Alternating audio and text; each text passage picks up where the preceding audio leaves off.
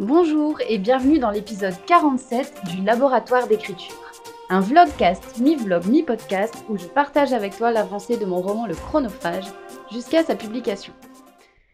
Alors, hier, j'ai passé toute la journée à créer un blog pour le chronophage. C'est totalement inutile, enfin pas totalement inutile, mais disons que au lieu de travailler sur mon roman, j'ai préféré travailler sur le blog du chronophage. Donc qu'est-ce qu'il y a sur ce blog?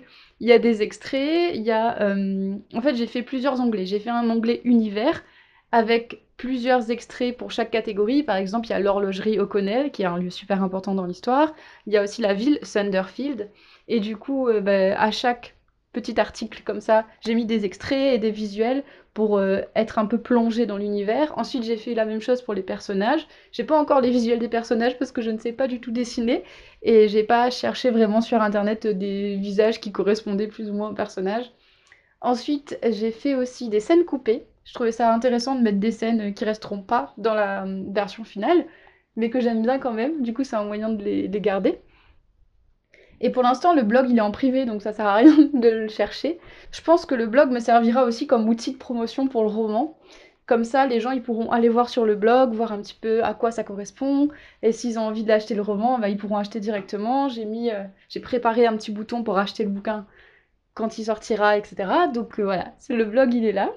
Euh, J'aimerais bien d'ailleurs faire deux parties du blog, une partie visible et une partie invisible. Donc la partie visible, c'est celle que je t'ai décrite là avec justement des choses qui ne sont pas du tout spoilantes pour les gens qui n'ont pas encore lu le roman et pour leur donner envie de lire le roman, et une partie invisible pour ceux qui achètent le livre.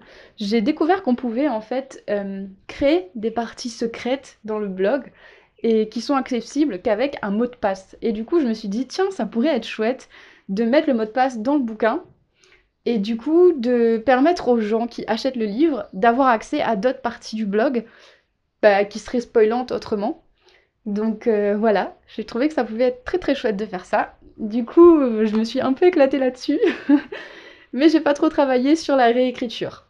Ce matin, parce que là, à l'heure où je te parle, euh, on est déjà l'après-midi, mais ce matin, j'ai beaucoup travaillé sur la réécriture de certains chapitres, enfin plutôt la remise en forme de certains chapitres. Je te l'avais dit, du chapitre 6 au chapitre 12 à peu près, le rythme était beaucoup trop lent, les bêta-lecteurs m'ont fait les mêmes retours. Bref, il fallait que je revoie en termes de structure aussi les éléments, chaque élément dans chaque chapitre. Donc j'ai passé beaucoup de temps à réagencer toutes les scènes, à réagencer les chapitres, à voir quelle action allait dans quel chapitre, etc. Ce qui est assez fou, c'est qu'à chaque fois que tu bouges une pièce dans ce genre de truc, c'est tout un bordel. Mais bon, je commence à avoir une image d'ensemble un peu plus claire.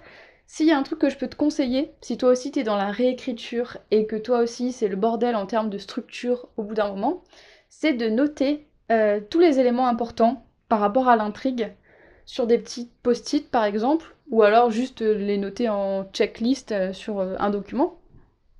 Donc tous les éléments importants et ne pas hésiter à les bouger en fait, à les changer de place, à en enlever un, à en remettre un autre, à les réarranger, voir ce que ça change, si ça crée plus de dynamisme dans ton histoire, si ça va justement créer plus de rythme. Euh, parce que c'est vrai qu'on a tendance, quand on a déjà écrit un premier jet ou quand on a déjà retravaillé pas mal son manuscrit, à rester figé sur euh, une version en fait de l'histoire dans la structure. Et on a du mal à voir comment on pourrait changer vraiment les choses en profondeur. Mais parfois, il y a des changements profonds qui sont nécessaires. Et du coup, pour, pour que ça soit plus flexible, c'est vrai qu'avoir des petites cartes avec les différentes scènes, ça peut aider de bouger les petites cartes, de, du coup de déplacer les scènes d'un chapitre à un autre, de changer l'ordre des scènes, etc. Ça peut être pas mal. Et ensuite, de reprendre un document et d'écrire, voilà, chapitre 1, et de refaire la liste des scènes dans la nouvelle version à écrire. C'est exactement ce que je viens de faire et ce que je suis toujours en train de faire. Donc je suis à voilà, chapitre 6 et là je fais la liste des scènes que je vais mettre dans, le chapitre 6, chapitre 7, la liste des scènes, en tenant compte des retours des bêta-lecteurs sur certaines longueurs par rapport au texte. Donc il y a des scènes qui vont être supprimées, qui se retrouveront peut-être du coup euh, sur le blog en version scène coupée. J'ai réétabli donc un petit plan d'attaque Bon, il y a quand même certains changements à faire. Je sais pas si tu te rappelles, mais il y a quelques temps, je te disais qu'en termes de structure, mon roman n'allait pas trop changer. C'est toujours le cas, même si euh, il y a une réorganisation des chapitres, les éléments sont les mêmes. c'est juste qu'ils ne sont pas établis dans le même ordre. J'ai vraiment fait ça pour créer plus de dynamisme parce que ça flottait totalement entre le chapitre 6 et le chapitre 12. Ça manquait vraiment de rythme. Et ça, c'est hyper important d'en tenir compte. Parce que si ça manque de rythme, le risque c'est que le lecteur lâche en cours de route. Si c'est trop lent, euh, au bout de 2-3 chapitres, il va dire bon bah là, là euh, c'est un peu plat, donc euh, je, vais le laisser de côté. Par exemple, il va arrêter de lire, il va laisser le livre de côté après avoir terminé un chapitre, et le risque c'est qu'il reprenne jamais, parce que du coup c'était tellement lent qu'il n'y avait rien qui le happait suffisamment pour lui donner envie de lire le chapitre d'après quoi. Du coup voilà ce que je suis en train de faire. je te tiens au courant. Je vais continuer là, je suis à la réécriture, la remise en ordre du chapitre 11 il me semble.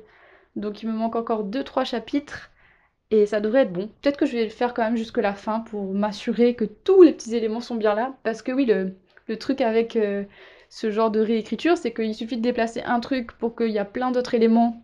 Ça fasse effet un peu boule de neige qui change du coup dans la suite du roman. Donc il faut être hyper attentif à ça. Voilà,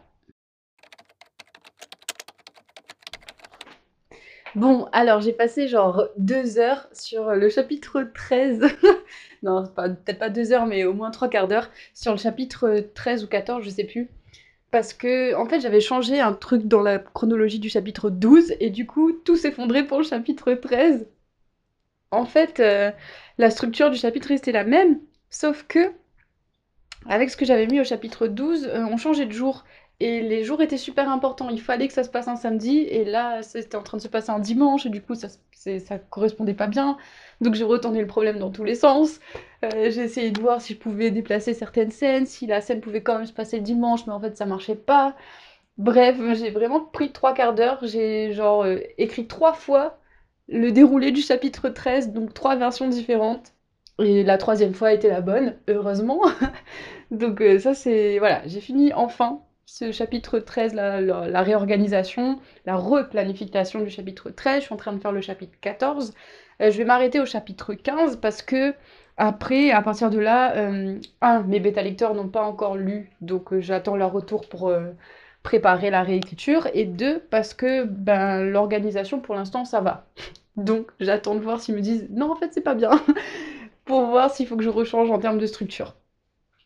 Et quand j'aurai terminé là jusqu'au chapitre 15, la réorganisation des scènes et des chapitres, et eh bien demain, je vais me relancer dans l'écriture, repartir du chapitre 5, écrire en entier le chapitre 6 que je dois écrire, réécrire totalement avec cette nouvelle euh, structure et faire comme ça avancer euh, voilà au fur et à mesure des chapitres avec cette nouvelle organisation, cette nouvelle structure.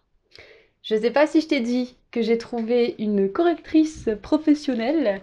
Je lui ai envoyé un petit mail. C'est Christelle Lebailly qui me l'a conseillé.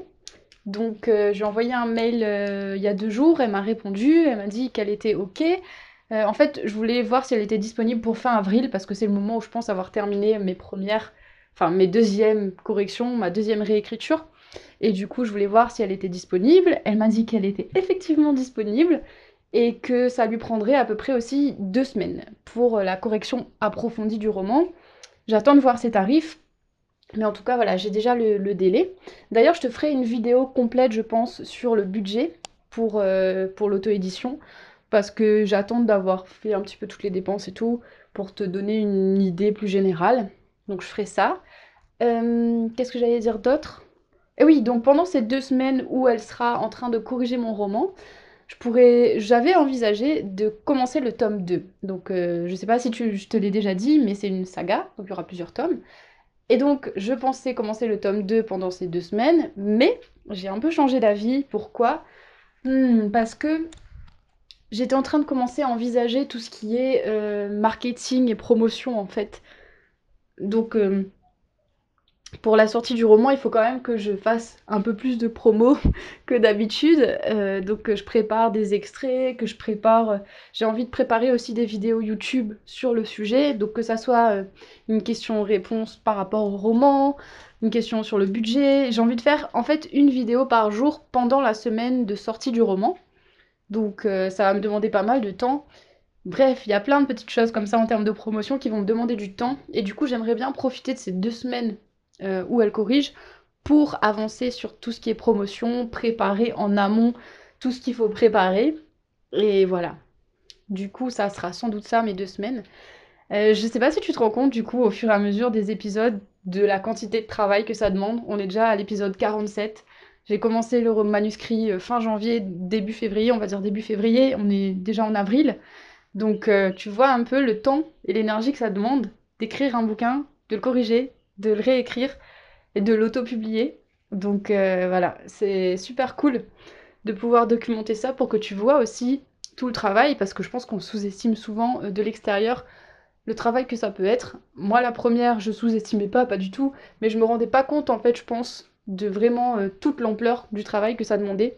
Et là, je vois tous les aspects, en fait, que ça soit l'écriture, la réécriture, le côté euh, promotionnel, donc le marketing. C'est une casquette qu'il faut prendre aussi. Et je sais que les auteurs et les artistes en général sont pas toujours très à l'aise avec cette casquette-là de marketeur. Et pourtant, si on veut vendre quelque chose, bah, il faut bien euh, le faire voir, enfin faire voir son produit, faire voir ce qu'on a à vendre, quoi, et le rendre visible. Donc, ça passe par le marketing.